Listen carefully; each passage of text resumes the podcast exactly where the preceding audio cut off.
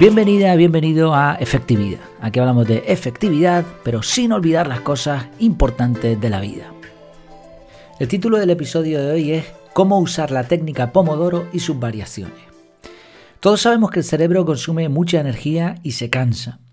Si te has sentido cansado, cansada después de una larga jornada de trabajo en la que tu mayor esfuerzo físico fue golpear a la máquina del café, sabrás de lo que estamos hablando. Para evitar este efecto de fatiga mental se han probado multitud de técnicas. Quizá la más famosa es la llamada Pomodoro. En este episodio vamos a ver en qué consiste, pero sobre todo algunas variaciones más recientes.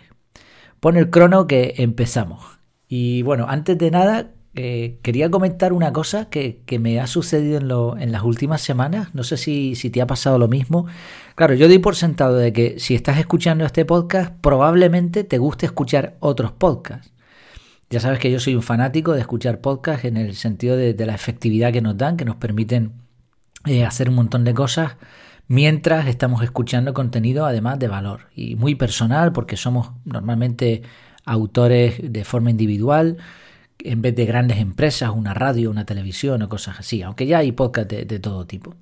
Pero no sé si, si, te has fijado o te ha pasado, te ha llamado la atención de que en las últimas semanas eh, hay muchos podcasts que han desaparecido. Y sobre todo en la temática en la que hablamos. Entonces, ¿cómo estoy haciendo yo? Pues tengo un listado de diferentes podcasts que, que me gustan de desarrollo personal, pero también estoy en contacto, suelo mirar eh, lo que se llaman metapodcast. Los metapodcasts son podcasters, son episodios que se dedican a hablar de otros podcasts o del mundo del podcasting. Escuchaba hace algún tiempo a Emilio Cano, Emilcar, mm, en un metapodcast que publicaba de vez en cuando, ¿no? no recuerdo la frecuencia. Pero me está gustando mucho también otro que se llama Al otro lado del micrófono, de Jorge Marín Nieto.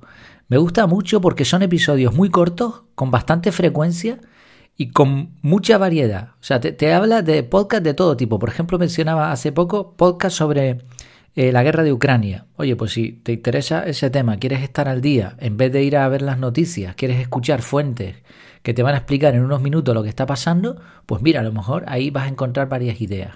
O de pronto Jorge te habla de podcast sobre cocina o podcast sobre tecnología o te habla de, sus resultados en el, en el, podcasting, ¿no? Está bastante bien. Yo he escuchado algunos de sus episodios, no todos, porque claro, la temática a lo mejor te puede, al ser variable, no siempre te puede llamar la atención. Pero es interesante estar en contacto con este tipo de metapodcast porque te van a ayudar a elegir contenidos y a, y a refrescar también, porque el podcasting tiene ese efecto de que de lealtad, de que cuando encontramos una fuente que nos gusta, mm, solemos ser fieles a ella. Pero claro, si de pronto empieza, hay podcasts que empiezan a desaparecer, pues tienes que buscar otras opciones. Entonces, bueno, era una recomendación que te quería hacer en el día de hoy, si tú también has visto este efecto y si también te interesa. Esta es una opción, ¿eh? al otro lado del podcast, pero hay, hay otros metapodcasts también. Lo que pasa es que este me gusta en particular por eso, por la frecuencia, por la frescura. Es bastante bueno Jorge eh, transmitiendo. Bueno, vamos allá con el tema de hoy. ¿En qué consiste la técnica Pomodoro? Vamos a empezar por ahí. No me voy a complicar mucho la vida porque si llevas escuchando efectividad durante eh, eh, complicarme la vida, efectividad, bueno, es al contrario, debería ser al contrario, perdón. no, eh, si llevas un tiempo ya escuchando este podcast, seguramente habrás oído hablar de esta técnica y sabrás más o menos de lo que va. Así la resumo muy rápido. Esta técnica fue inventada por Francisco Cirilo a finales de los 80, que, es más o menos reciente. Eh, usó un reloj con forma de tomate, de esos que se, que se solían usar sobre todo antes en la cocina para calcular tiempos como tomate en italiano se dice pomodoro, pues de ahí el nombre de la técnica. El inventor de esta técnica sugiere usar un cronómetro de cocina con forma de tomate, no por nada, sino porque al tenerlo físicamente delante, y además normalmente que hace un, ruidito, el engranaje va haciendo un cric, cric, cric, cric, mientras camina hacia atrás, pues esto ayuda a que el sistema funcione, a que, estés atento a ese tiempo. No sé, no, no, sé si existen estudios al respecto sobre esto, pero tiene, tiene lógica. Sin embargo, también hay que decir que hoy en día existen un montón de cronómetros y aplicaciones, hay algunos que están muy bien. Voy a poner algunos en, el canal de Telegram seguramente, de, de aparatitos que incluso los tiras, o sea, son como una especie de cubos que van a pilas, obviamente, los tiras en la mesa y se activa un pomodoro. tú lo puedes programar. Y bueno, los tiempos de, esto, de, bueno, decía eh, aparatitos, cubos, también aplicaciones, ¿eh? Hay cronómetros, aplicaciones, o sea, hay de todo para hacer pomodoros. Tú buscas en, la, en tu tienda de aplicaciones en tu móvil pomodoro y te van a salir ahí un montón. Vale, ¿cómo funciona el sistema? Vamos a entrar un poquito en materia de los tiempos. En primer lugar, se pone el cronómetro regresivo, cuenta atrás, en 25 minutos. Nos ponemos a trabajar y cuando finalizan los 25 minutos, normalmente aquí sí hay que poner una alarma, eh, nos tomamos un descanso de 5 minutos. Cada periodo de 25 se le llama un pomodoro. Entonces, en el cuarto pomodoro nos tomamos un descanso en vez de 5 de 20 a 30 minutos. Entonces, resumido los ciclos sería 25 minutos de trabajo intenso, enfocado, 5 de descanso. Primer pomodoro. Segundo pomodoro, 25, 5. Tercer pomodoro, 25, 5. Y en el cuarto pomodoro, 25, 20 a 30 minutos de descanso. El objetivo de la técnica es conseguir que el cerebro se concentre al máximo, pero no se llegue a cansar demasiado. Y después, en esos 5 minutos de descanso, se oxigene, antes de volver a continuar con la tarea. Como estos ciclos no se pueden perpetuar eternamente, porque al final nos fatigaríamos igualmente, atrasaríamos la fatiga, pero igualmente el cerebro no puede trabajar todo el día así. Entonces, en el cuarto pomodoro se hace una pausa mucho mayor y aquí sí que, hombre, 30 minutos de descanso ya te permite desconectar y, volver a empezar casi de cero. Obviamente, no, debería hacer falta que lo dijera, pero, eh, pero sí, porque yo me he visto también en esta situación haciendo pomodoros y haciéndolo mal, ¿no? Eh, me refiero a que los 5 minutos de descanso hay que cambiar de posición. Si estabas sentado, pues levántate, paséate un rato por el pasillo. No sé, lo, ideal sería salir al bosque a caminar, pero tendríamos que tener un bosque al lado de casa. Entonces, bueno, por lo menos hacer tareas, realizar tareas que sean diferentes y que no requieran un esfuerzo mental. Eh, si estás trabajando desde tu casa, por ejemplo, con el ordenador y ahora te levantas esos cinco minutos y te pones a mirar, a revisar redes sociales, pues tampoco es que hayas cambiado mucho de actividad y te va te va, te va a distraer, pero tanto que no vas a volver después de los 5 minutos bien. Vale, esto es lo que serían los tiempos Pomodoro. Una pregunta antes de continuar con las variaciones es si se pueden aplicar los tiempos Pomodoro en el método CAR. Ya sabes que el método CAR te permite mm, planificar prácticamente todas tus actividades y se quedan en el calendario como bloques de tiempo. Es mucho más, ¿no? Pero muy resumido, este sería el final del método.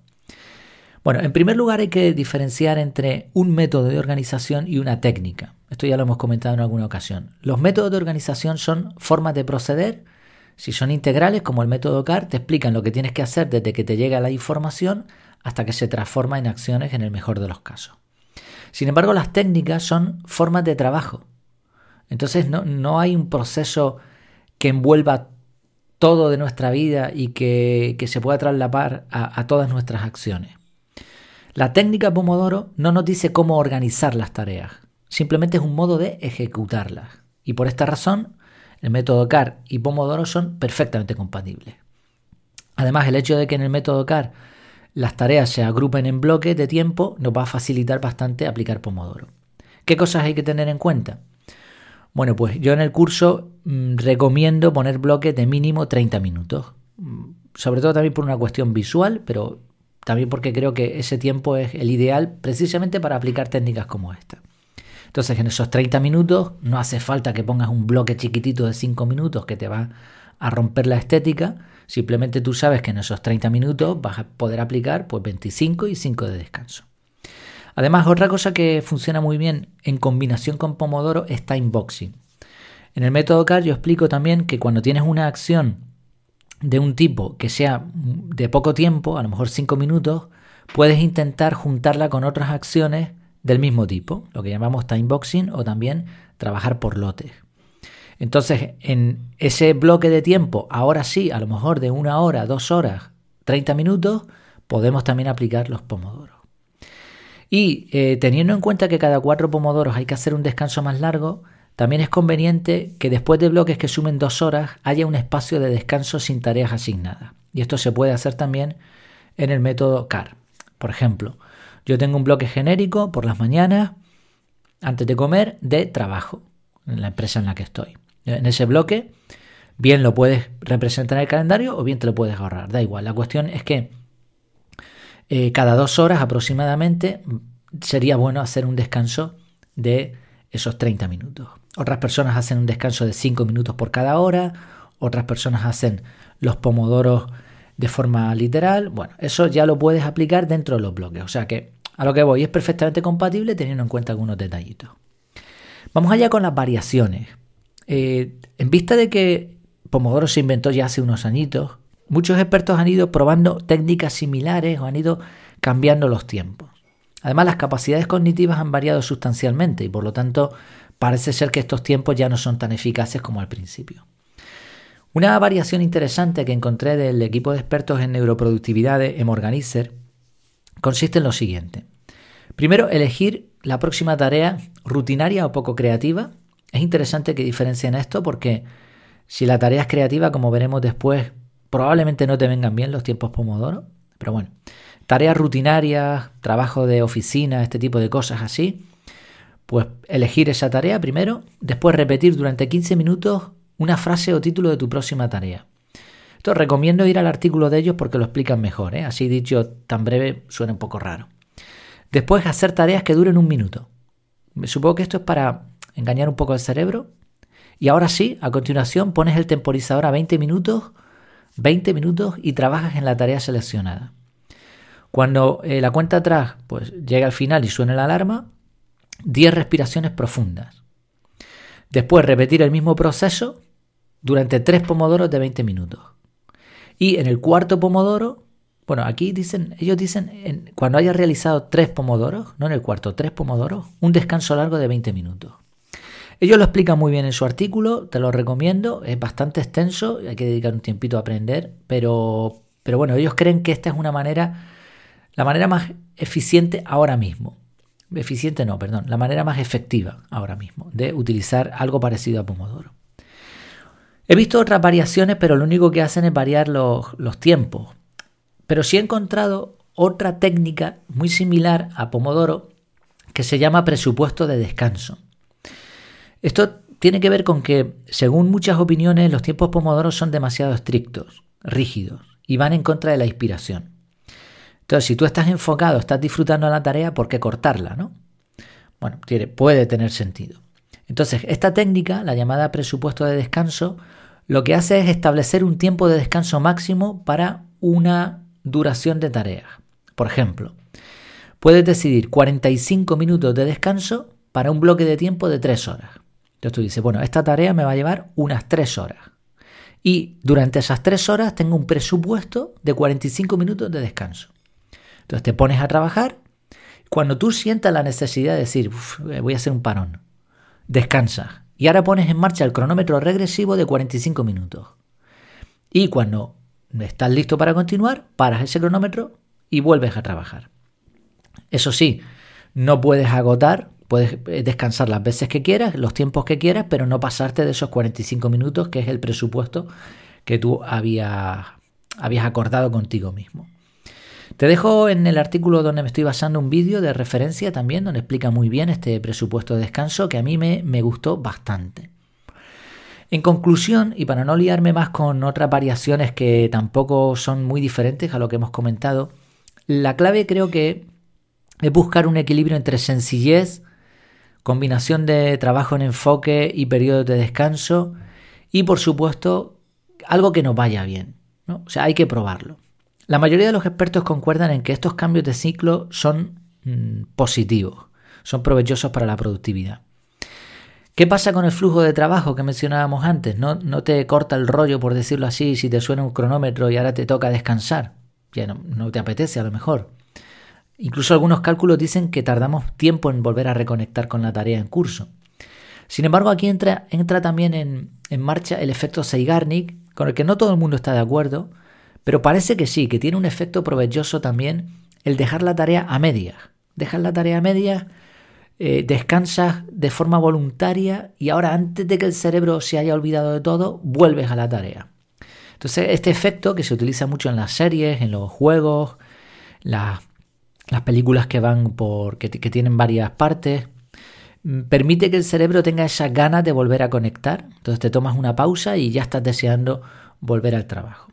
Bueno, ya digo, hay que probarlo, cada persona debe decidir. Mi impresión, a mí cuando utilizo Pomodoro puro, 25, 5, 25, 5, etcétera, me va bien. Lo que sí que hago muchas veces es aplicar un Pomodoro parcial, que sería, si estoy trabajando una hora, pues 25, 5, 25, 5. Y después hago una pausa del tiempo que me apetezca y me pongo ya con otra tarea. O sea, no hago los cuatro ciclos completos, casi nunca.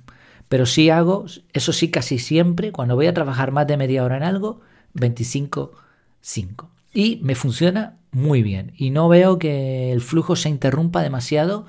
Al contrario, en esas mini pausas el cerebro está pensando cómo proseguir y creo que hasta me, me beneficia. Pero lo tienes que probar tú. Espero que te haya dado algunas ideas interesantes para que puedas aplicar en tu, en tu metodología de trabajo, en tu tipo de trabajo y también si utilizas el método CAR que puedas también integrarlo ahí. Pues muchas gracias por tu tiempo, por tu enfoque, por tu atención en este episodio que se me ha ido un poquito de tiempo y espero que te haya sido útil. Hasta la próxima.